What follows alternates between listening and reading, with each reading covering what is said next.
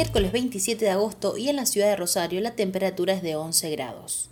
Vamos con las efemérides del día de hoy.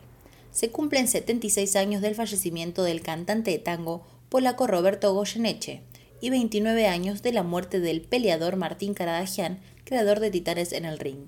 Además, hace 50 años nacía el filósofo alemán Friedrich Hegel. Hoy se están cumpliendo 100 años de la primera transmisión de radio, un hecho que algunos reivindican como el origen mundial de la radiodifusión. La emisión inaugural se dio desde el Teatro Coliseo de Buenos Aires, gracias a un grupo de jóvenes conocido como los Locos de la Azotea. Solo unos 50 oyentes fueron testigos. Argentina estuvo entre los países que tomaron la delantera de la radiodifusión.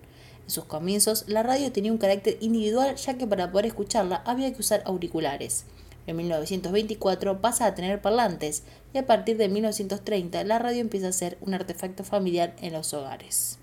Bien, 30 minutos pasaron de las 9 horas en todo el territorio de la República Argentina y nosotros nos vamos a una